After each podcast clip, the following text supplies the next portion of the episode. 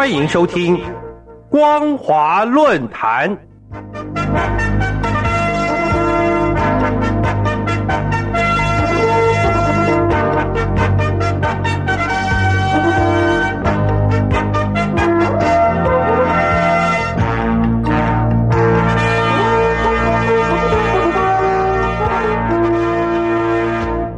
各位听众朋友，大家好，欢迎收听本节的光华论坛，我是苏燕。我们今天要谈论的主题是：别让医药代表和不孝医师成为吸血鬼。各位亲爱的听众朋友，最近中共国家药监局组织终于制定提出医药代表备案管理办法，希望能够明确规范医药代表的权责角色，杜绝多年来为人所诟病的以私自承担药品销售。直接收款和处理销售票据的行为外，药品上市许可持有人不得鼓励或暗示医药代表从事违法违规的牟利行为，成为病患的吸血鬼。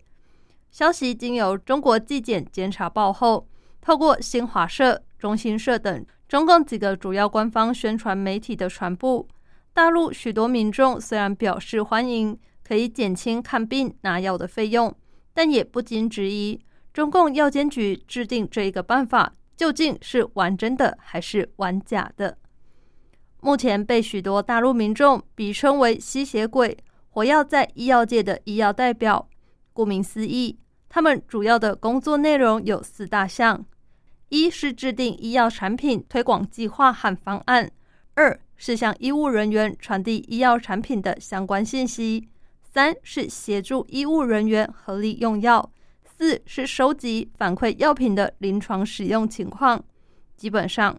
诚如中纪简报以“医药代表输送回扣、滋生腐败”为题的专文所提到，这个职业原本具有比较浓厚的学术推广意味，但是在实际面上，部分的药企将医药代表的销售业绩和收入直接挂钩，由于受到利益的驱动。许多医药代表的工作性质被扭曲为医药销售，为了实现打开药品的销售渠道、提高药品售价的目的，一些所谓的医药代表为了求业绩量利，往往不择手段。他们通过向医生输送回扣的方式，而影响其用药的行为，不仅让杏林蒙羞，成为滋生腐败的温床，同时也因为羊毛出在羊身上。自然导致了一定程度的药价虚高，使看病民众的荷包无形当中失血不少。上海市第六人民医院党委副书记陈觉近日引述一则案例，十分感慨地告诉记者说：“浙江省人民医院原麻醉科主任胡双飞多次收受某公司叶姓医药代表的好处费，光是地佐星注射液的回馈费用。”就高达了人民币一百二十五万余元。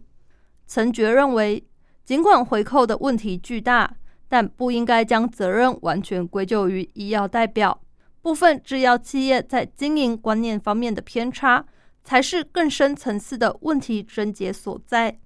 根据统计，二零一六年到二零一九年间，中国大陆百强制药企业当中，就有超过半数被查实。直接或是间接给予医师回扣的行为，其中涉案频率最高的药系，在这三年里竟然高达二十多起，而单笔最高的回扣金额更是超过两千万人民币，着实令人叹为观止。的确，大陆确实存在药价黑洞的严重问题，主要原因是因为药厂和医院之间存在灰色空间，其中。处方药的利润空间最为惊人，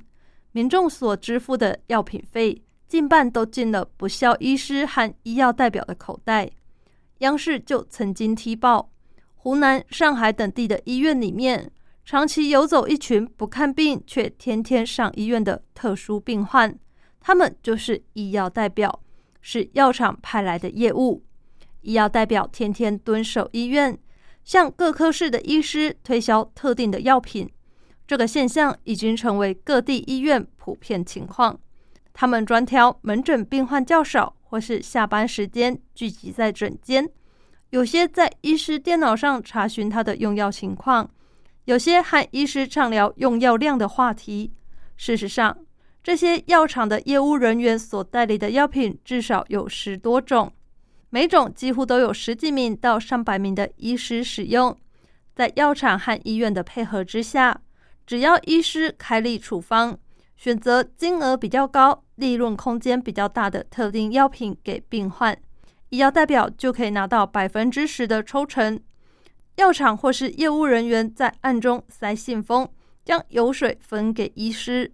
医师拿到回扣可以达到药价的百分之三十到百分之四十五，